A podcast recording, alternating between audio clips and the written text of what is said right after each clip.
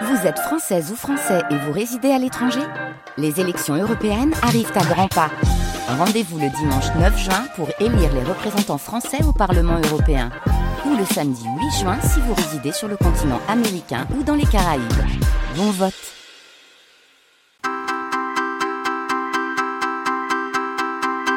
France Culture avec philosophie Géraldine Mulman. Aujourd'hui, je vous propose de faire dialoguer deux philosophes qui viennent de publier deux livres très différents mais non sans rencontre possible.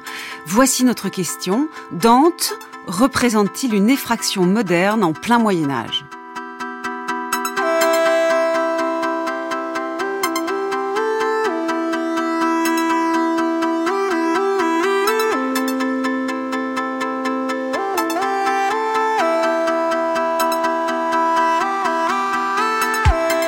Philosophe Pierre Bourretz a en effet publié cet automne chez Gallimard un livre intitulé Sur Dante, livre dont la thèse est l'extraordinaire modernité de l'auteur de la Divine Comédie, ce grand poème composé de trois parties, l'enfer, le purgatoire et le paradis.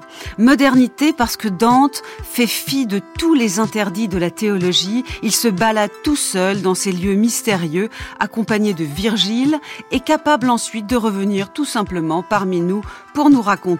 Modernité aussi parce que Dante était un acteur et un penseur politique et cela se voit aussi dans la Divine Comédie. Bref, Dante n'obéit à aucun des canons habituels de la création artistique du Moyen Âge.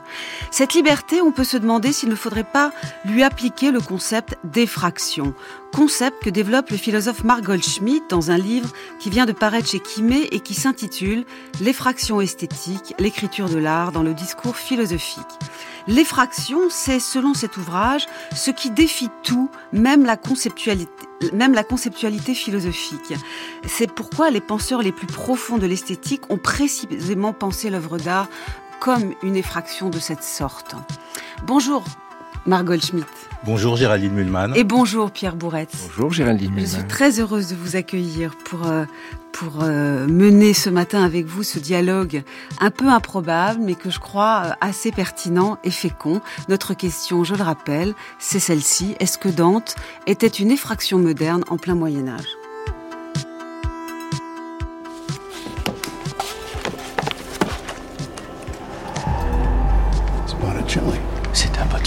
It's his map of hell. Sa carte de l'enfer. He painted it as an illustration of Dante's Inferno. Il a peint ça pour illustrer l'Inferno de Dante. I studied Dante when I was younger. J'ai étudié Dante quand j'étais jeune. Probably in kindergarten. À la maternelle, j'imagine. C'était un peu obsessionnel. Dante defined our modern conception of hell. Dante a façonné notre conception moderne de l'enfer. 700 years ago. Notre image de celui-ci n'a guère changé depuis qu'il l'a établi il y a sept siècles. Botticelli l'a dessiné, mais c'est Dante qui a créé l'enfer tel que nous le connaissons. Voici ce que je ne cesse de voir. Des supplices. Des pêcheurs. Marqués au fer rouge. Des menteurs recouverts d'ulcères. Des devins, la tête tendue vers l'arrière. Des serpents. Le châtiment pour les voleurs. Serpent. The punishment for thievery. France Culture avec philosophie Géraldine Mulman.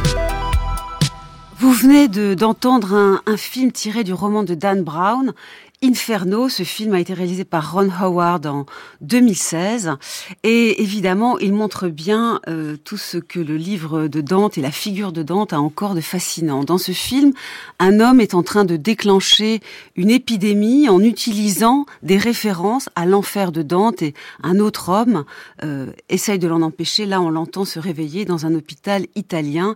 Il va s'associer à un médecin pour neutraliser le malfaiteur. Du mal, donc, du poison peut sortir de l'enfer de Dante, suggère ce, roman et ce film euh, contemporain. Euh, pourquoi, d'après vous, euh, Pierre Bourretz, y a-t-il toute cette aura sulfureuse et fascinante autour de Dante et singulièrement autour de cette partie dans la Divine Comédie qui s'appelle l'enfer? Alors, cette partie, effectivement, Il y a c'est cette partie-là qui continue de, de, nous de nous fasciner, disons. Euh, C'est-à-dire c'est une réduction de Dante à la comédie et de la comédie à l'enfer. Mhm. Bon, ça, je crois. Mais Marc Goldschmidt, euh, je crois, sera d'accord avec moi, que c'est la redécouverte de Dante à l'époque du romantisme qui a un peu donné cette configuration dans laquelle on oublie tout ce qui n'est pas Dante, ce qui n'est pas la comédie, et on a, on a tendance à euh, laisser de côté le purgatoire et le paradis au profit de l'enfer dantesque. Parce qu'on adore disons- se faire peur. parce qu'on adore se faire peur. Le terme Oui. dantesque, personne ne- ne- n'aurait l'idée de dire ce ciel sublime, c'est un ciel dantesque. On dira ce ciel sublime, c'est la loi morale en moi. On y verra, on y verra du Kant, mais on n'y verra pas du Dante.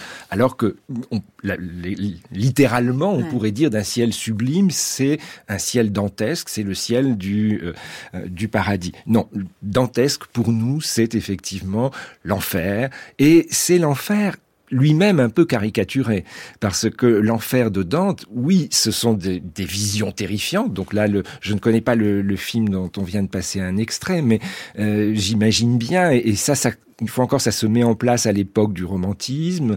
Euh, c'est c'est quelque chose de, de terrifiant, c'est quelque chose où, où on voit des peines terrifiantes pour des fautes euh, terrifiantes. L'enfer de Dante, c'est d'une subtilité absolument extraordinaire. Quand on essaye de, de, de déchiffrer la logique de ce qu'il appelle le contrapasso, qu'on qu'on traduit à tort comme loi du talion, parce que justement, c'est pas la loi du talion. Le, le contrapasso, c'est le, le contrepoint, la contrepartie dans l'au-delà, dans l'enfer, des fautes commises sur la terre. C'est d'une extraordinaire subtilité. C'est d'une extraordinaire subtilité sur des construites sur des catégories morales, sur des catégories de la de la euh, de la philosophie d'Aristote, pas sur les catégories théologiques, Mhm. pas sur les péchés capitaux, etc.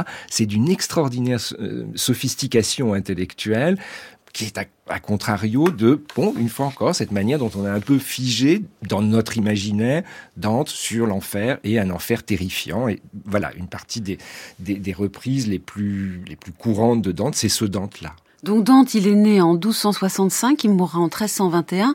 Ce livre, on l'a trouvé, euh, je crois, à la fin de sa vie. Hein. Il a, c'était un, c'était posthume, si je ne me trompe pas. Bah, non, non, pas il, a- il semble qu'il est, il est, il est il a circulé, il a commencé de commencé circuler, mais par morceaux de Donc est On sait très peu de choses, hein, biographiquement, on sait très peu de choses comment les, Les livres ont commencé. Pas, voilà. Alors les Florentins ont pas aimé Dante pendant très longtemps. Alors ça, on va y venir. Mais je voudrais d'abord qu'on parle de, de, de ce que dégage ce texte et pourquoi il fascine tant. D'ailleurs, je, je- on, on va décrire un petit peu. Euh, Margot Schmidt, d'après vous, pourquoi ce texte euh, a tant d'aura euh, délicieusement effrayante Ah. Parce que c'est quand même une jouissance, je pense. Ceux qui vont chercher Dante pour se faire peur, il y a quand même un obscur plaisir. D'abord, je, je, veux, je veux dire euh, que je suis ici comme euh, à la fois amateur de Dante Mm. et que le, le geste de l'émission, c'est-à-dire euh, télescoper ou confronter euh, le livre de Pierre Bourrette sur, sur Dante et euh, mon livre qui porte sur euh, un, un, un champ qui va de, on va dire, de Kant à Oui. de Kant à, à Benjamin, Freud et Nietzsche et au-delà euh, à l'héritage de la modernité euh, chez les philosophes français de l'art que sont Merleau-Ponty, Foucault, euh, Derrida, Lyotard et Rancière. Euh, c'est un geste moderne, euh, d'une certaine Je manière. C'est un geste de rupture. Je vous remercie Voilà. de cette qualification. C'est vrai que à la fois le fait que vous ayez écrit sur ces modernes, postmodernes, euh, au-delà de la modernité, on verra comment on les qualifie, avec un geste esthétique au centre de cette philosophie-là, qui est, qui est de penser l'esthétique justement comme une effraction. ça permet, je pense, de, de, de lire certaines choses dedans. Donc, d'où cette confrontation. Mais là, je voudrais juste vous demander si les romantiques, puis les, modernes, post-romantiques, puis les post-modernes, euh, ont vraiment eu un rapport à Dante. C'est quand même juste une curiosité, euh, euh, disons, historique. hein. Alors, les romantiques allemands qui m'intéressent en, en, premier, en premier lieu, le mouvement romantique est un mouvement très très fugitif euh, de euh, postérieur à la troisième critique euh, kantienne, donc qui Ouais. date de 1788-89. Donc le romantisme allemand euh, autour de la revue L'Athénaum, euh, du travail des frères Schlegel euh, et de Novalis, et euh, pourquoi pas aussi à la marge de Hölderlin. Oui. Euh, je pense que ce romantisme-là qui va à, à la fois euh, donner euh, euh, accoucher de la modernité et d'une modernité qui va interrompre le romantisme, une espèce de mouvement paradoxal. Ce romantisme-là allemand, je pense qu'il passe par-dessus Dante, c'est-à-dire il s'intéresse, il hérite davantage des Grecs, comme euh, je pense à un texte de, de un texte de entre guillemets jeunesse qui s'appelle Le communisme des esprits, euh, dans lequel euh, dit que le, rapport au Moyen Âge, le pont et le pont s'est écroulé. Et donc, euh, et il va se reconstruire avec les romantiques allemands, c'est ça que Avec les romantiques, peut-être. Il, il, revient, Dante euh, revient en partie comme poncif, j'ai envie de dire, oui. euh, à cause de certainement de la euh, de l'intensité des images de l'enfer. Euh, il revient parce que les romantiques français euh, s'intéresse à la, à la fois euh, à la, à, au terrible et au grotesque qu'on peut rencontrer dans les images, dans les figures de l'enfer. Bon, alors on en parle de cet enfer. Donc cet enfer, il est constitué de neuf cercles concentriques, c'est ça, Pierre Bourrette, je parle oui. sous votre contrôle. Et alors, est-ce que c'est si terrible? Ça, je, je, je, ne sais pas du tout. En tout cas, euh, il y a euh, à chaque, dans chaque cercle des types d'individus qui sont punis. Euh, je ne comprends pas d'ailleurs très bien. Euh, c'est plus grave quand on s'approche du neuvième cercle. Oui. C'est de plus en oui, plus grave, on est d'accord. De plus en plus grave. On Donc on passe vers les fautes les, les, les, les pires. Donc euh, au début, il y a notamment premier, deuxième siècle les, les luxurieux, les jouisseurs, euh, serait-on tenté de dire. Ensuite, il y a les gourmands, on a tous les péchés capitaux. Ensuite, on a les avares et les prodigues. Ensuite, on a les colériques, puis les hérétiques puis les violents, et enfin, neuvième et dernier siècle, cercle, les traîtres. Traîtres à la parenté, traîtres à la, patrie, pardon, traîtres euh, à leurs hôtes. Cette progression du vice et donc du châtiment est normale pour l'époque, Pierre Bourrette elle est normale pour l'époque et en même temps la construction n'est pas normale pour l'époque. La construction mmh. n'est pas celle des théologiens. Ça commence effectivement doucement sur l'ordre des péchés capitaux, puis il y a un moment au champ 7 où, où, ça commence à complètement se brouiller et ça devient une construction qui est une construction de Dante. Voilà. Une construction, je dirais pas dantesque, parce que justement, on va croire que Dante a surtout voulu faire monter en dramaturgie dans l'horreur. Non, c'est une construction de Dante avec d'extraordinaires subtilités dans cette logique de la faute et de sa euh, contrepartie. Mmh. Bon. Et qu'est-ce qu'on leur fait comme horreur? Il ben, y a des horreurs, par exemple, Chant 5, Les Luxurieux, euh, Francesca d'Arimini et son amant.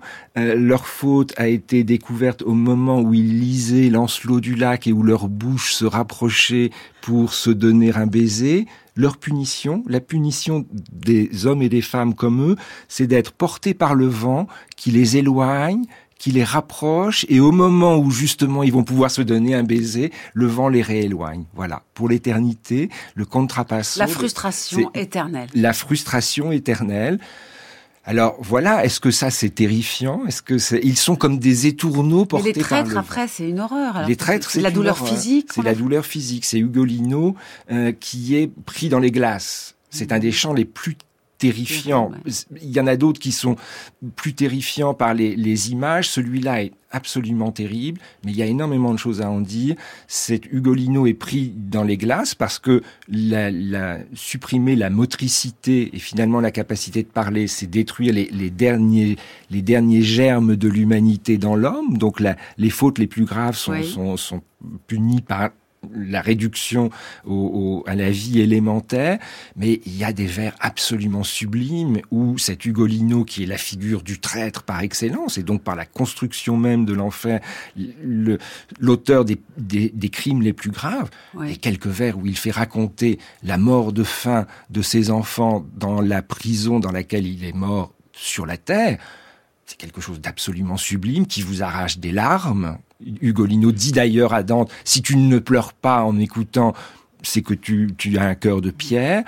C'est là qu'il y a une chose extraordinairement subtile chez Dante, c'est que il nous montre des êtres terrifiants et en même temps il leur laisse une possibilité au fond presque de plaider leur cause. Ça, c'est aussi radicalement ouais. antithéologique. Ah, c'est ça, parce que sinon, le, la hiérarchie des fautes, je sais pas, peut-être que les théologiens auraient mis la luxure un peu plus, à un stade un peu plus grave, non? À un stade un peu plus grave. Par rapport à, les, Dante. Les théologiens se seraient pas préoccupés euh, de la faute qui pour Dante est, est, est, très très importante, qui est ceux qui ont refusé l'usage du libre arbitre. Oui. Pour Dante, le propre de l'homme, c'est la liberté du vouloir, c'est l'usage du libre arbitre. Ceux qui n'ont pas exercé cette faculté de l'homme, ils sont certes au début de l'enfer, mais leur punition, c'est que c'est la damnatio memoriae. C'est le fait qu'on ne retiendra même pas leur nom. Ça, c'est une extraordinaire subtilité. Oui. Bon. Mais après, on sort de l'enfer. Comment on peut aller Il nous fait visiter le purgatoire. C'est ceux qui ont demandé pardon, c'est ça? Alors, on sort pas de l'enfer. Il y a que lui qui sort de l'enfer. Oui, lui bon, et Virgile. Je veux dire, c'est le lecteur, qui est si avec bien, lui. le lecteur. Voilà, lui, lui Virgile, il nous emmène le dehors. lecteur. Euh, on peut euh, arriver au purgatoire. Alors, l'interprétation classique théologique du, du, début du purgatoire, c'est que ce sont mm, des hommes et des femmes, mais en l'occurrence, ce sont que des hommes, euh, qui se sont repentis au tout dernier moment. Alors, ils se sont repentis, mais un peu trop tard. Moi, ce que je vois surtout dans les premiers chants du purgatoire, Mhm. mmh. c'est la caractéristique des individus qui sont là, c'est qu'ils ont été des grands hommes d'action, des, des, guerriers, oui. et qu'ils sont morts au combat, qu'ils sont morts de mort violente. Il y a ce point qui leur est commun, qui est la mort violente. Et Dante raconte la mort de Manfred, qui est le, le fils de, de, Frédéric II, qui arrive avec la, la, qui a été dont le, le, le front percé par euh, une épée. Mais Je il n'est pas que- au paradis quand même. non, il n'est pas au paradis. Alors, il n'est pas au paradis, il y a peut-être des raisons politiques. Dante a peut-être pas osé faire du fils du dernier empereur euh, un élu. Euh, mais bon, au, paradis, il y aura malgré tout celui qui, qui, qui aura essayé d'être euh, empereur et qui n'y sera pas parvenu. Il n'est pas au paradis, il est au début du purgatoire. Alors, le début du purgatoire, c'est un endroit dans lequel on peut espérer euh, progressivement s'éloigner pour monter, pour aller plus loin et donc se rapprocher du paradis. Il est là et ce que je crois là Dante met en scène, c'est une, une profonde historicité de l'expérience humaine. Voilà. C'est-à-dire, ça veut dire ben, je veux dire par là qu'il est, il est pas loin de nous raconter, comme le fera Shakespeare, la triste mort de, euh, des rois. Il n'est pas loin de, de nous raconter, au fond, l'histoire de ces êtres de pouvoir, de ces hommes de pouvoir qui Mm. ont euh, exercé le, le, le pouvoir avec sa grandeur et aussi euh, ses, ses- ses- sa misère. Il n'est pas loin de nous dire, ben voilà, ils sont au purgatoire parce que mm, ils sont morts de mort violente. Vous vous souvenez Mm. chez Shakespeare, le- la, la triste chronique de la mort des rois, tous morts au combat, tous ceux- assassinés, etc. Et ceux qui l'aiment le moins ne sont vraiment pas au paradis. En l'occurrence, on va y venir, mais Manfred, le fils de Frédéric II, il, il était plus proche d'une faction à, à Florence qui n'était pas celle de qui n'était pas celle de, de Dante, il était plus proche des de Gibelins, mais on va y revenir après. Je, je voulais- y voilà, il choisit. Ce que je voulais juste euh, suggérer, c'est qu'il y a des éléments politiques Énorme. dans les personnages qu'il met soit dans l'enfer, soit dans le purgatoire, soit au paradis. Dernière question, parce que vous avez attisé ma curiosité. Il y a des femmes dans les trois lieux? Il y a, si je ne me trompe, une seule femme en enfer. J'ai déjà cité son nom, Francesca d'Arimini. Pourquoi Qu'est-ce qu'elle a fait La luxure. Ah oui, la C'est- elle qui a été ouais. surprise avec son amant. Oui, donc au premier, au deuxième cercle, quoi. C'est pas Euh, trop grave. cinquième siècle- au Cinquième- ah non, cercle, quand même, oui, ouais. Voilà. Et mais, mais chose très importante, c'est le premier personnage historique. C'est le, le premier personnage réel qui a vécu, dont les contemporains de Dante connaissaient l'histoire, euh, qui entre dans cette affaire. Ça, c'est considérable du point de vue de la. Oui. Ça, c'est le, le, le point qu'a qu'a mis au jour Eric Auerbach. C'est le- l'importance des personnages historiques dans la comédie. C'est le fait que Dante ait choisi des personnages historiques contemporains ou d'un d'un passé relativement récent pour peupler son, sa, sa, sa comédie, pour peupler son au-delà. Ensuite, je, il y, a, il y a quelques femmes au, au purgatoire, et, mais il y en a davantage au, au fond au paradis. Là, il y en a. Il y en a, il y en a, Bon, il y a, bah, c'est il y a quelques, il y a quelques saintes, il y a quelques euh, Béatrice. hein. Il y a la Béatrice, Bah, a Béatrice vient femme, du vient du, du, du paradis. Elle, elle, elle, elle en est descendue pour venir rejoindre Dante au purgatoire, mais elle, elle, elle, elle vit, si je puis dire, son son lieu à Mm. elle, c'est le euh, le paradis. Euh, donc rappelons, hein, Dante a deux guides successifs dans dans le la, la traversée de l'au-delà de sa comédie, Virgile Bon, mhm. et ensuite euh, Béatrice. Alors là, évidemment, il y a toute une, affaire d'interprétation. Est-ce que, comme on l'a dit très longtemps, comme l'ont dit les premiers commentateurs de Dante, Virgile est une allégorie de la raison, et puis Virgile une allégorie de la foi, euh, et Béatrice une allégorie de la foi. Bon, ça, on en parlera peut-être. Peut-être. En tout cas, je voudrais maintenant qu'on comprenne ce qui est moderne chez Dante. Comment penser cette modernité Eh bien, il y a un poète qui a vraiment considéré Dante comme un, comme un contemporain. C'est Ossip Mandelstam, dans ses entretiens sur Dante de 1933. Je, rappelle que il, va finir euh, au goulag, Mandelstam, dans la Colima, euh, euh, peu, dans la fin des années 30, où il va mourir donc près de Vladivostok à cause de son épigramme à Staline. Mais là, on parle d'autre chose, même si c'est la même date que l'épigramme à Staline. Entretien sur Dante, Ossip Mandelstam. Écoutez impensable de lire les chants de Dante sans les attirer vers l'époque contemporaine. C'est dans cette intention qu'ils ont été écrits. Ils sont des appareils à capter l'avenir. Ils appellent un commentaire au futur. Le temps, pour Dante, c'est le contenu de l'histoire perçu comme un unique acte synchronique. Et, à l'inverse, le contenu de l'histoire est la prise de possession en commun du temps par ceux qui le façonnent ensemble, l'explorent ensemble, ensemble le découvrent. Dante, un antimoderniste. Son actualité, inépuisable, indénombrable, intarissable. Alors là, il faut que vous nous expliquiez, euh, Margot Schmidt, pourquoi ce qui est moderne, éternellement moderne chez Dante, c'est précisément le fait qu'il soit un antimoderniste, dit Mandelstam. Qu'est-ce que ça veut dire? D'après vous C'est alors question très très difficile parce que euh, si vous me laissez juste un petit préambule, modernité, d'abord, c'est un mot que, comme, comme vous le savez, euh, qui apparaît de manière tardive. Euh, c'est un mot paradoxal qui dit que le fugitif, l'instantané, euh, a une teneur euh, qu'on pourrait éterniser. Donc le mot lui-même est, est paradoxal. L'acception baudelairienne qui, qui, signe le concept en quelque sorte Exactement. dans les années 1860. Oui. Et modernité, ce, ce, ce concept, il a une charge qui me semble forte en philosophie parce qu'il est à la fois un concept chronologique qui permet de, de différencier des époques et de penser euh, des époques de rupture. Par exemple, la modernité en philosophie, on, on, on pense que Descartes et Spinoza, pour autant que ils sont des penseurs, enfin en tout cas Descartes, mm. euh, de la liberté de la pensée et du, et du cogito, euh, qui rompt avec l'autorité euh, l'autorité euh, religieuse et théologique qui fondait jusqu'à lui la, la, la, connaissance. Euh, on peut penser aussi que Kant euh, constitue une seconde modernité, euh, pour autant que euh, là, avec Kant, la connaissance est coupée de l'absolu ou de l'inconditionné. Mhm. Et on peut penser qu'il y a une troisième modernité euh, qui commence peut-être avec Nietzsche ou et, et, et ensuite avec, avec, Benjamin et Freud, où là, le, le, la pensée, le, le sujet est, est, est lui-même brisé.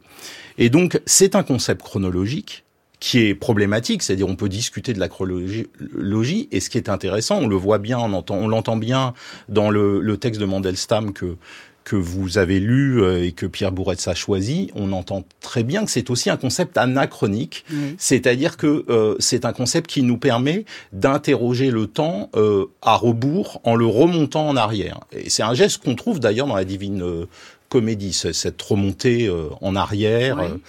Euh, et donc, euh, pourquoi est-ce que Dante est moderne? Eh ben, il est moderne. Euh, il est moderne. En quel sens il l'est? Euh, Il l'est certainement. Dante, oui. Euh, Dante. Je vous disiez Kant, excusez-moi. Non, non, Dante. Dante, oui. Dante, Dante est, est, est, est moderne euh, pour autant que euh, son appartenance au Moyen Âge est en même temps une rupture. C'est-à-dire, il porte certainement beaucoup d'éléments et de matériaux du Moyen Âge et notamment certainement la théologie chrétienne à un point de, de condensation. Et et, et il le brise peut-être par, euh, par exemple, la puissance des, la puissance des images, euh, la, la, la, la, la nouveauté. Alors on associe euh, souvent la modernité à la nouveauté, l'extraordinaire créativité de son écriture. Mm. ça, c'est moderne. des appareils à capter l'avenir, dit Mandelstam. C'était des appareils, c'est bizarre de dire appareils, enfin c'est des dispositifs en fait d'écriture qui, qui, ne cherche pas du tout à plaire à son temps. C'est peut-être ça qu'il veut dire par antimoderniste, qui, qui est déjà tout à fait au-delà. qui est déjà tout à fait au-delà. Alors maintenant, je voudrais savoir, Margot Schmidt, si, si on peut appliquer à Dante et singulièrement à la Divine Comédie, votre concept d'effraction. Alors d'abord, il faut qu'on le définisse, ce concept. Donc ce serait, si j'ai bien compris, la pensée pour vous de certains modernes, pas tous, il y en a qui font mal le boulot, si je puis dire, c'est clair dans votre livre, mais les meilleurs comprennent que l'esthétique, l'art déborde toute conceptualisation théorique, philosophique, théologique aussi, bien sûr. Et donc vous écrivez, et c'est ça qui on comprend là le ce qu'il y a de plus important dans l'esthétique d'après vous. L'effraction esthétique, écrivez-vous, est la rupture, la césure, l'ouverture par fente et déchirure, par brisure, par laquelle l'art affecte la sensibilité, trace en elle. Cette effraction est une destruction non négative qui arrive par surprise comme un voleur qui dévalise le sujet, ce qu'il en reste. Il y a une violence, hein, en tout cas dans les mots que vous choisissez.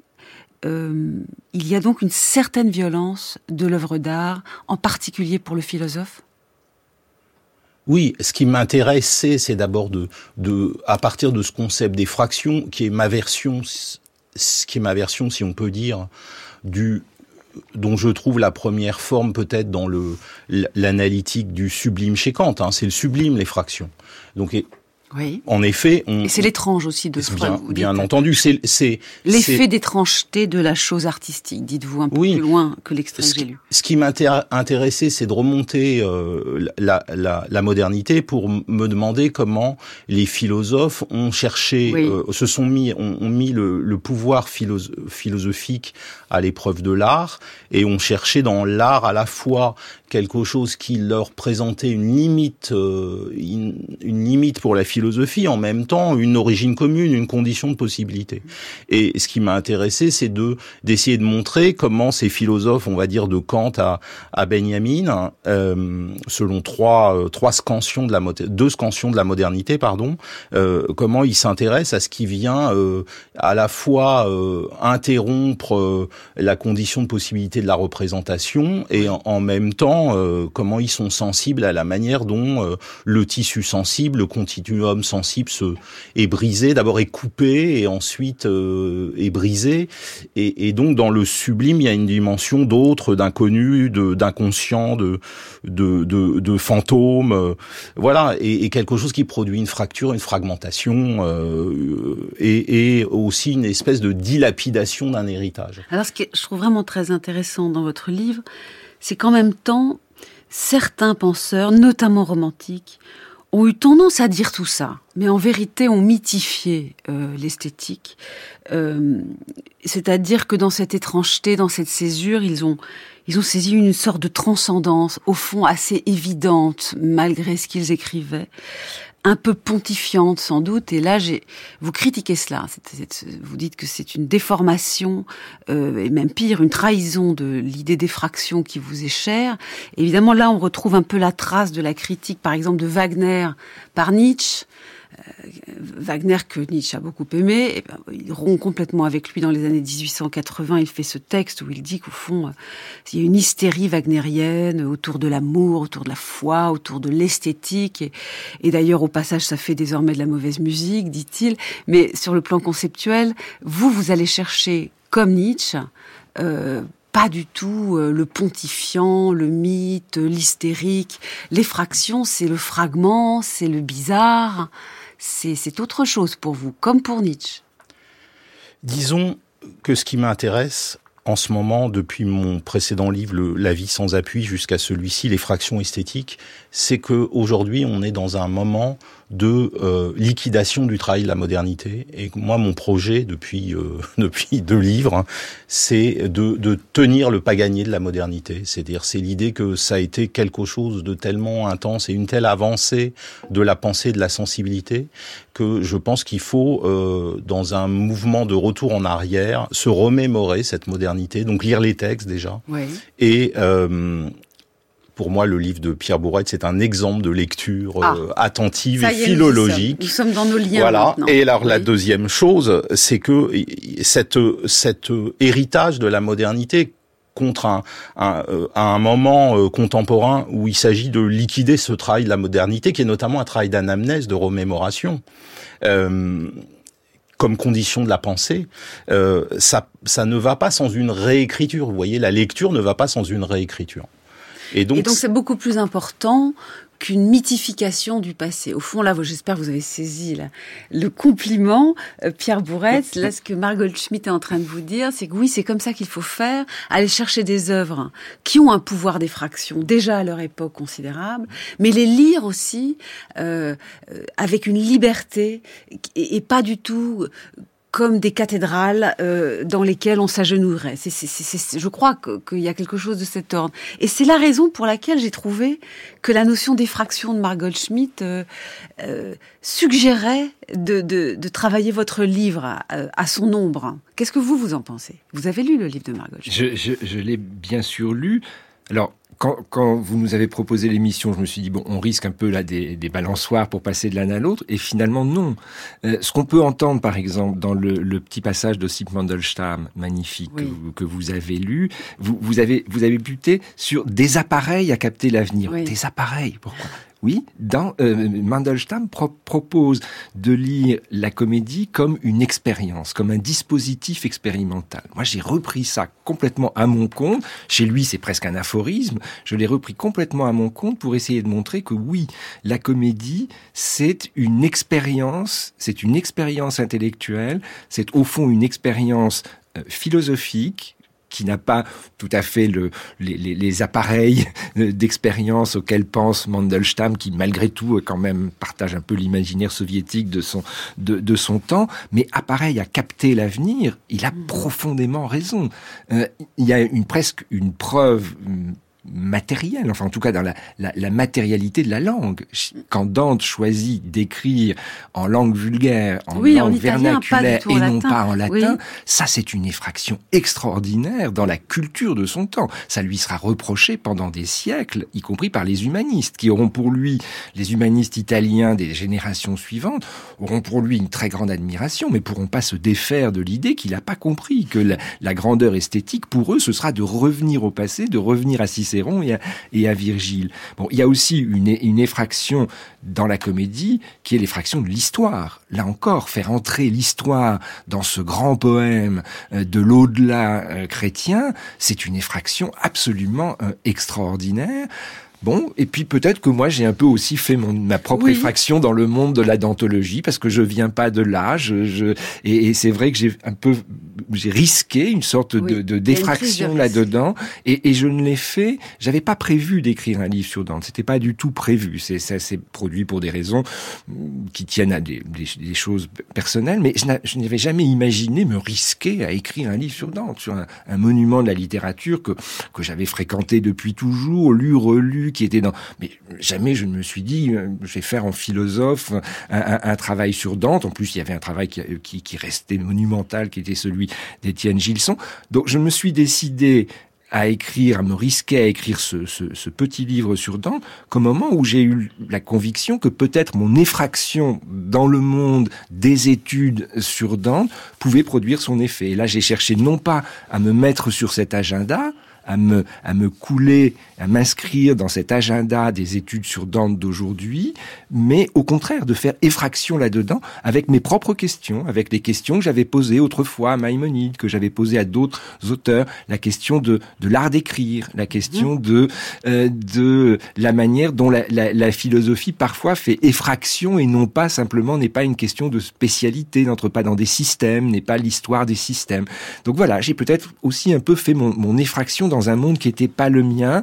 Et, peut-être on me le reprochera peut-être, peut-être ça ici. me sera reproché. Alors là, je peux vous dire, pas ici. Pas ici c'est même exactement l'angle euh, que nous avons choisi pour cette émission. Donc je, je, je dis aux auditeurs qui viendraient peut-être de nous rejoindre que nous parlons de Dante comme effraction moderne en plein Moyen Âge.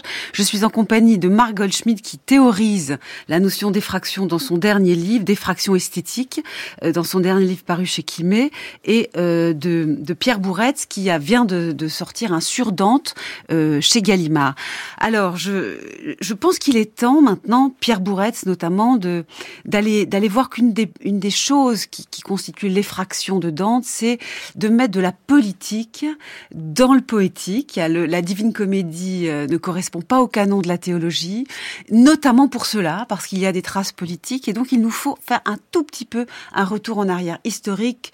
Qu'est-ce qu'était Florence euh, à la charnière du, du, du 13e et du 14e siècle? Euh, Qui était Dante, etc. Alors pour cela, rien ne vaut un bon historien. Écoutez euh, Jacques Madol sur Dante. Euh, il s'exprimait sur France Culture en septembre 1965. Lorsque Dante est venu au monde, Florence et l'Italie étaient euh, tout entières, sauf peut-être le royaume de Naples dans l'extrême sud, étaient tout entières dans un état de guerre civile ouverte ou larvée. Elle était divisée par cette fameuse querelle des Guelfes et des Gibelins. De quoi s'agissait-il?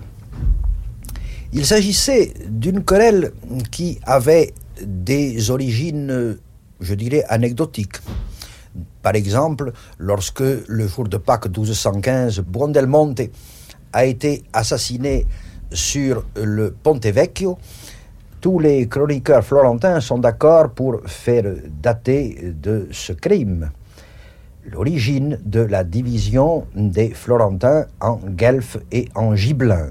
Une querelle de famille privée avait ainsi dégénéré. Et on pourrait trouver de cela d'innombrables exemples dans d'autres villes d'Italie.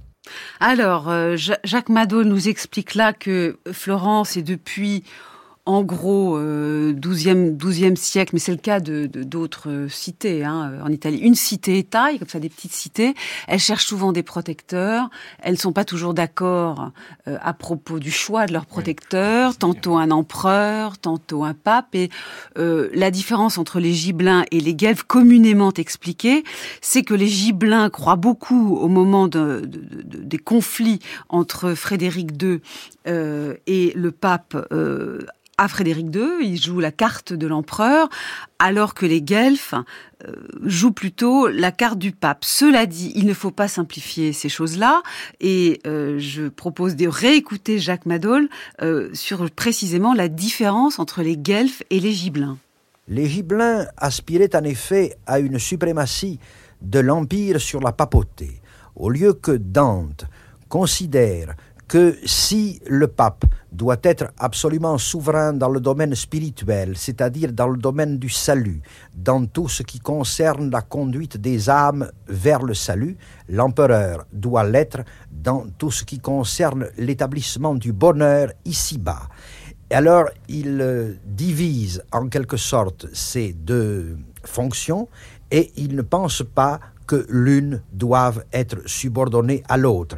Ce qu'il y a de plus profond, je crois, dans la doctrine politique de Dante, c'est que il pratique des distinctions absolues entre les divers domaines. D'un côté, le domaine spirituel où en effet rien ne doit s'opposer au pouvoir du pape, et de l'autre côté, le domaine temporel où rien ne doit pouvoir s'opposer au pouvoir de l'empereur. Il considère que c'est la confusion des pouvoirs, que c'est le fait euh, pour la papauté de prétendre à une domination directe ou même indirecte sur euh, le temporel, c'est de là que sont sortis tous les malheurs de l'Italie et du monde. Donc vous l'aurez compris, Dante est un guelfe et pas un gibelin, mais c'est un guelfe qui pense qu'il faut un équilibre entre le pape et l'empereur. Euh, il, il, ne veut pas non plus un, un pape euh, complètement euh, hiérarchiquement supérieur à l'empereur. De ce point de vue-là, quand il va occuper des fonctions politiques au sein d'un gouvernement qui est guelfe, euh, et il sera notamment prieur des arts en 1300, je voudrais bien d'ailleurs que vous m'expliquiez ce que c'est, s'il vous plaît, Pierre Bourretz, à ce moment-là, il rejoint ce qu'on appelle les guelfes blancs qui sont pour quand même que le pape n'en fasse pas trop, alors que si j'ai bien compris, les guelfes noirs, ils sont vraiment euh, euh, mains liées euh, devant le pape. Est-ce que ça va comme résumé, Pierre Bourretz Ça résume très bien. Alors je rassure les auditeurs, hein, Jacques Malot, 1965, on n'est pas à la nuit, on n'est pas dans, dans les nuits de France Culture, c'est bien, nous sommes bien, il est 11h du matin, donc 10h30 du matin, pour dire que, bien sûr, il résume parfaitement le, le, le, le schéma, tableau, le tableau d'une affaire, d'une situation politique italienne de l'époque de Dante, d'une effroyable complexité. Bon, il a très bien dessiné. Le cadre Guelph-Gibelin, ce cadre-là, il est inactuel depuis la mort de Frédéric II, à peu près 70 ans plus tôt, parce qu'il n'y a pas de candidat à l'Empire. Donc le, le, le, le, giblinisme est un peu fantomatique parce qu'il n'a pas de candidat ce qui va se produire du, du, du vivant de Dante. Donc Dante commence par être effectivement un guelfe, c'est-à-dire un partisan des libertés communales. Hmm. Euh, le, vous, vous m'interrogez sur la, la, fonction de prieur, le système institutionnel de, de, la cité, parce que tout se passe dans la cité de Florence. Chaque cité a ses propres institutions, elles sont mobiles, elles se, elles se transforment. La fonction de prieur, c'est une fonction élective pour une durée de seulement quelques mois de participation au pouvoir communal. Dante a exercé cette fonction dans, dans, dans, ce système. C'est à l'intérieur de la cité, c'est les libertés euh, civiles, c'est le modèle au fond un peu de la cité romaine, républicaine. Hein. donc c'est là qu'il faut bien, bien entendre que le, le guelfisme, c'est le camp du républicanisme, par opposition au giblinisme, qui est le camp de l'empire, donc d'une structure politique à, à une échelle euh, considérablement plus grande, mais une fois encore, elle est inactuelle. Madol a raison d'insister sur le fait qu'il y a dans tout ça des conflits personnels, des conflits de famille, des conflits qui recoupent aussi des, des enjeux sociaux. Euh, et à l'époque du début de la carrière politique de de la seule vraie carrière politique de Dante, le camp guelfe, le camp républicain est divisé en deux entre blanc et noir. Vous avez dit justement les, euh, les, les, les, les, noirs sont ceux qui collent vraiment aux intérêts de, de l'Église. Tout ça va quand même conduire au fait que Dante est, a une condamné, est condamné à mort. Voilà, donc Dante sorti ça très mal se passer. Et il n'en sorti, il n'y reviendra jamais. Parce que là, il y a un moment, ça va l'énerver aussi ce que fait le pape, qui pour le coup essaye de plus que l'énerver. D'ailleurs, le pape en question finira en enfer alors, dans la comédie. Alors c'est ça qui m'intéresse, parce qu'en fait, bon, il va être exilé, il écrira la, la Divine Comédie. En fait, il réglera beaucoup de comptes politiques aussi dans ce texte. Donc vous venez de le dire, il y a, il y a beaucoup de papes dans l'enfer de, de, de, Dante, ou bien c'est un privilège de Clément Non, non, non, non, il y en a plusieurs. Il y en a, il y en a d'autant, d'autant plus que précisément ce que décrit Dante dans le cercle de, où ils sont, euh, c'est qu'ils se, ils sont précipités dans un, dans une fosse, et, et, ceux qui arrivent poussent vers le fond ceux qui étaient déjà là. Donc non seulement Donc, il y a, a plusieurs papes en enfer. Donc là, on comprend vraiment bien pourquoi c'est une effraction là, par rapport à, à, à, tous les religieux de l'époque. Absolument, c'est une effraction absolument considérable. Euh, c'est Dante qui se permet d'envoyer en, en, en, enfer les papes qui ont précédé ceux qu'il a connus, celui qu'il a considéré comme un adversaire presque personnel Mmh. Euh, et euh, bon, faut pas oublier qu'ensuite il, a, il, est, il est passé à la cause, à la cause impériale. Hein. Euh, Madol l'a très bien résumé aussi dans le, le premier extrait que vous que, que, vous avez passé. Bon, il a défendu une thèse qui ne plaisait pas à l'Église, qui était effectivement la mise au même niveau euh, du pouvoir temporel de l'empereur et du pouvoir spirituel du pape. Ce que je voudrais sortir malgré tout du passage qu'avait Jacques Madol en, en, en, résumant ça, c'est cette idée quand même, qui alors là, pour ce qui est de l'effraction de modernité dans le monde de Dante, c'est qu'il nous, il nous propose cette théorie, mettre à égalité de pouvoir par une séparation temporelle, spirituelle, le pape et l'empereur. Ça, ça plaisait pas du tout à l'Église. Et il ajoute, en tant qu'ils sont hommes, ils doivent être ramenés à l'homme excellent qui est la mesure de tous les autres et pour ainsi dire son idée. Ça, vous avez ça, bien entendu.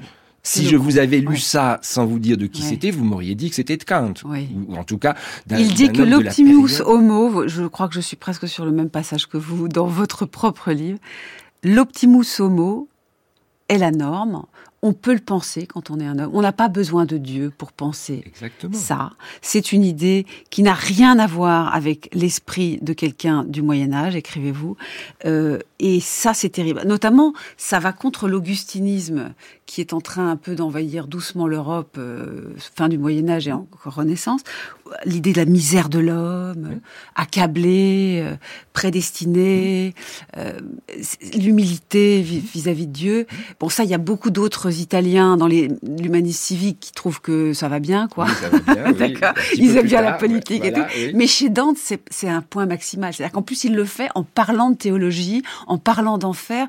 Donc c'est une effraction. En, en, réglant, en, réglant, le problème qui obsède non seulement l'Italie, mais qui obsède l'Europe entière, du, du rapport entre le pouvoir spirituel et le pouvoir temporel. Alors effectivement, Dante est absolument complètement étranger à l'augustinisme qui va mm. réapparaître après avec quelqu'un comme Pétrarque, par exemple, qui lui est complètement pétri d'augustinisme, qui a Augustin est une sorte de surmoi. Sauf peut-être quand il escalade le Mont Ventoux, c'est un petit peu audacieux pour un augustinien. Oui, sauf qu'au moment où il y arrive, il découvre par, comme par hasard qu'il a un livre d'Augustin, il a les confessions dans sa poche, et que Augustin justement le rappelle au fait à la critique de la curiosité. oui, alors Dante c'est aussi euh, voilà, celui qui ose aller voir là où personne ne enfin tout ça. Voilà, ça c'est quelque chose que Dante, que, que, Augustin et que Pétrarque n'a pas aimé à l'évidence chez, euh, chez Dante. Mais en tout cas, pour, pour en rester au point, au point politique, cette idée de, de l'optimus homo, de l'homme étalon de tous les hommes, y compris le pape, y compris l'empereur, ça c'est l'effraction dans le monde de Dante, dans le monde du Moyen Âge, d'une idée alors qui, qui non seulement fait un pas en avant, mais qui saute au-dessus de la Renaissance, qui saute au au-dessus mm. de la première modernité, pour arriver, pour arriver, oui, voilà voilà, chez Kant. On avec cette curiosité que Augustin mettait dans le catalogue des vices et qu'il a célébré. Alors, on va revenir maintenant au problème de l'effraction euh, lui-même avec Marc Goldschmidt. Bon, vous, ce que vous écrivez dans votre livre, c'est que notamment au Quattrocento, donc là c'est le 15e siècle, c'est deux oui, deux siècles après, après Dante, là, il y a eu clairement, dans la peinture notamment, une blessure, dites-vous, une césure. L'ordre théologique euh, a vu qu'il ne parvenait plus à soumettre, à soumettre la peinture. C'est l'expression que vous employez. Mais au fond, on peut avoir fait ça déjà deux siècles avant. Au, fond, les fractions, c'est pas juste certains moments historiques, c'est aussi des individualités qui percent leur propre présent. Et donc Dante est en avance d'au moins deux siècles. Mais oui, parce que euh, les, les, bouleversements euh, de la pensée, de la sensibilité et de l'art et, de l'écriture n'arrivent pas, euh, comment dire, d'un bloc et, et les choses prennent, prennent du temps, un temps long et souterrain. Et certainement que ce qui va se passer avec la première modernité, euh, et notamment dans la peinture italienne, tout ce qui vient euh, à la tout ce qui vient troubler euh, les structures de le dispositif de la perspective monoculaire euh, pensée par Alberti. Euh, par exemple, tout ce qui est de l'ordre de la couleur ou tout ce qui est de l'ordre du rapport entre couleur et lumière, mhm. toute la question du cadre, euh, tout ça, ça, ça, ça bouge et c'est euh, déstabilisé et peut-être euh, euh, potentiellement ou tendanciellement brisé au moment, quasiment au moment où c'est institué d'ailleurs, hein, au moment du du Quattrocento, mais peut-être que ça n'aurait pas été possible ce geste, comment dire, ce geste, ce geste de, de défraction pour reprendre le concept euh, que je fais travailler dans mon livre, euh, sans que euh, y ait une longue en amont un long travail de, de déstabilisation. Et, et c'est vrai que la Divine Comédie, elle est, elle est, elle est, elle est passionnante et elle est troublante et elle est fascinante parce qu'elle est double, c'est-à-dire que Dante hérite comme comme tout euh, penseur du Moyen Âge, il hérite d'une structure euh, euh théologique hégémonique et en même temps, il la perce, il la et tout est et tout est à la fois extrêmement ressemblant et dissemblant, méconnaissable. Alors, je voudrais qu'on parle peut-être d'une personne à laquelle vous rendez un vrai hommage. Je trouve d'ailleurs qu'on n'en parle pas assez, donc ça me fait d'ailleurs réfléchir pour avec philosophie. Il faudrait qu'on trouve un moyen d'en parler davantage. C'est Jean-François Lyotard. D'autant que chez Jean-François Lyotard, il y a aussi une réflexion politique. Donc vous dites que lui, il a bien compris cela, que dans l'esthétique, face aux grandes œuvres d'art, l'économie libidinale, donc Eros, dites-vous, R, il y a une sorte de désir en nous qui n'est pas euh, fixé, une économie libidinale, dites-vous, euh, qui est aussi une économie politique et qui est une économie picturale, euh, avec cette idée d'un désir qui, qui, n'est pas pleinement satisfait, qui est dans une forme d'errance. Et euh, alors vous n'employez pas le mot d'utopie, je crois que vous ne l'aimez pas beaucoup ce mot, mais est-ce que ça n'ouvre pas incroyablement ce qui nous arrive lorsqu'on est dans une expérience esthétique? Et est-ce que ça ne jette pas un pont vers des enjeux politiques? C'est-à-dire que c'est aussi ce type de désir errant qui nous permet d'imaginer, euh, de sortir d'une situation politique. Ce pont-là, je pense, Lyotard fait, vous ne le faites pas totalement. Est-ce que je me trompe? Non, non, vous vous trompez pas. Euh, le projet de mon livre est peut-être lyotardien, c'est-à-dire que Lyotard est, celui qui, euh, malgré tout, même si il, a tendance à réduire la modernité euh, et la fin de la modernité à la fin des grands récits, parce que c'est ça qui m'intéresse aussi, c'est c'est pourquoi aujourd'hui le travail de la modernité est liquidé, c'est-à-dire le travail qu'on a chez Dante de de de, de Catabase, on, on descend au royaume des morts euh, dans l'idée que c'est eux qui vont nous éclairer sur l'avenir ce, geste extrêmement fort qui est celui de l'enfer, euh, qui est un, la condition pour la pour une élévation. Euh, pour pour une purification et une élévation euh, littéraire, hein, parce que c'est un geste littéraire. Moi, c'est aussi ça qui me fascine chez Dante. C'est à la fois il y a des appareils à capter l'avenir, donc il y a des appareils photographiques, on pourrait dire, mais photographiques littéraires. Oui, littéraire, mais il y a peut-être aussi les enjeux politiques qu'on vient, de dire, c'est-à-dire que la question de la bonne cité ne quitte jamais Dante, n'est-ce pas Pierre Non seulement elle ne quitte jamais Dante, mais je pense que c'est cette question qui justement explique quelque chose qui a fasciné beaucoup de gens, qui a inquiété beaucoup de gens. Il y a des pages de Gramsci, par exemple, tout à fait intéressantes là-dessus. C'est que dans, dans le système de catégories historiques que, que tissait pour nous tout à l'heure Jacques Madol, il est passé d'un camp à l'autre. Il a commencé dans le camp des libertés civiques, dans le camp du guelfisme. De facto, il est devenu, quand il écrit la Monarchia, il est devenu un gibelin. Il est, il est, il est devenu un partisan de euh, l'Empire. Alors, on peut discuter de, il y a beaucoup d'interprétations, y compris celle qu'il a simplement tourné kazakh, changé de camp. Je crois que justement, vous avez parfaitement vu les choses. Moi, je crois qu'il a simplement fait progresser sa réflexion sur la kiwitas, sur la cité, et la, le bon échelon, la bonne taille de la communauté politique dans laquelle peut se réaliser de manière optimale la liberté de l'homme, l'exercice du libre arbitre. Et il est devenu grinçant avec les papes d'une manière qui n'était c'était pas du tout le cas euh, 30 ans plus tôt. Alors ça, ça c'est non, non, il est devenu grinçant avec les pains. Bon, mais ça c'est l'aspect pratique de sa de, de son action politique. C'est politique, hein, la question du pape. Hein, mais mais il y a, y a une, une, une, question politique qui est que il, il, il, attrape à la fin de la période où euh, de son engagement républicain, juste après avoir été condamné à mort, quand il commence à faire un peu le bilan de ça, la notion de bona civilitas, de bonne de bonne cité, et petit à petit son raisonnement avec un, un, un raisonnement aristotélien de, de son temps, fait monter en puissance vers l'universalité, vers une commune humanité, l'idée de la définition de l'espace dans lequel peut se déployer la liberté de l'homme. Et là, effectivement, il passe au-dessus de la dimension italienne mhm. et il arrive à la dimension impériale. Parce que c'est là que, à travers une multitude, peut se réaliser euh, l'idéal de l'homme, selon Aristote, qui est le, le, passage de son intellect, de la puissance à l'acte et sa, la réalisation de sa perfection. Ça, ça plaît pas non plus au pape, ça plaît pas aux, aux, aux, aux disciples de Thomas d'Aquin, ça plaît à personne.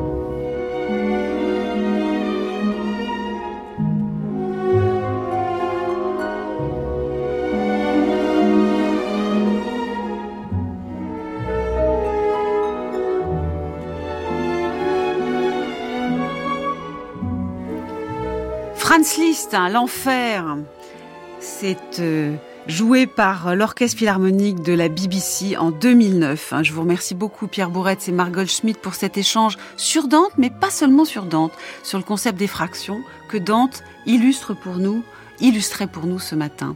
À présent, c'est le moment de la chronique de Frédéric Worms qui nous parle de l'attendu et de l'inattendu cette semaine. Voici le pourquoi du comment.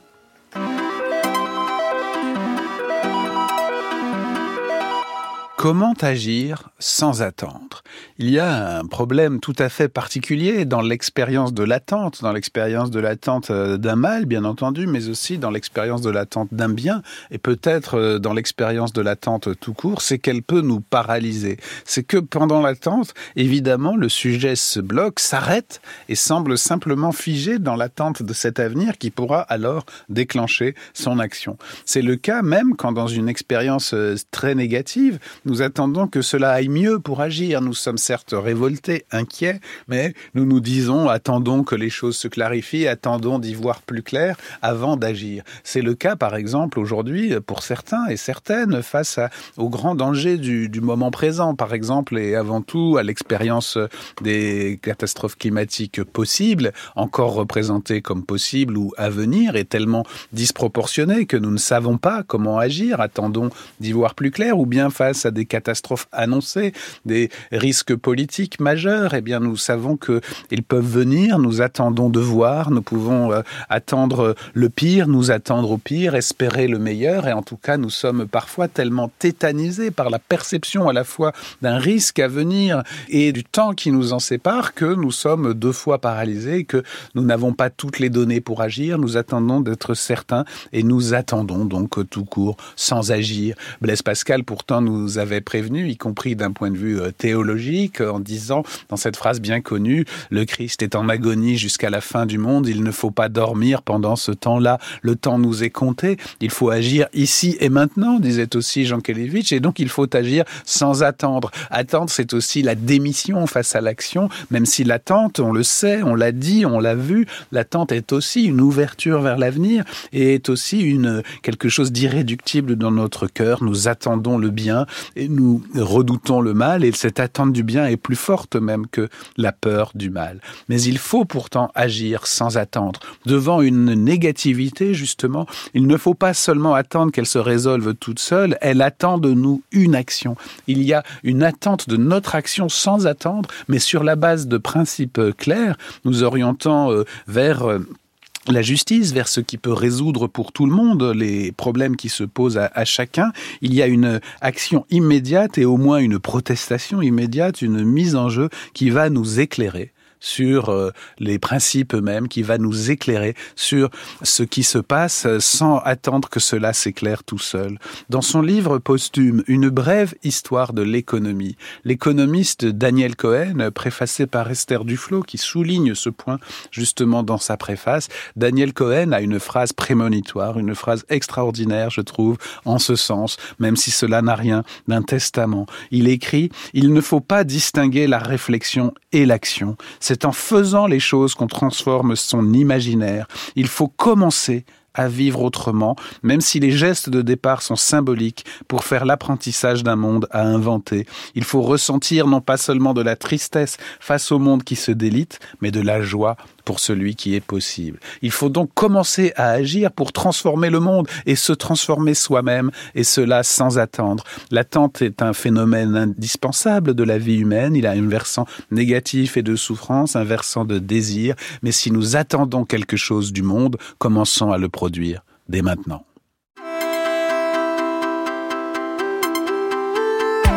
Merci Frédéric Worms. Les références de vos travaux figurent sur le site d'Avec Philosophie. Nos émissions peuvent être réécoutées en podcast via l'appli Radio France ou sur franceculture.fr.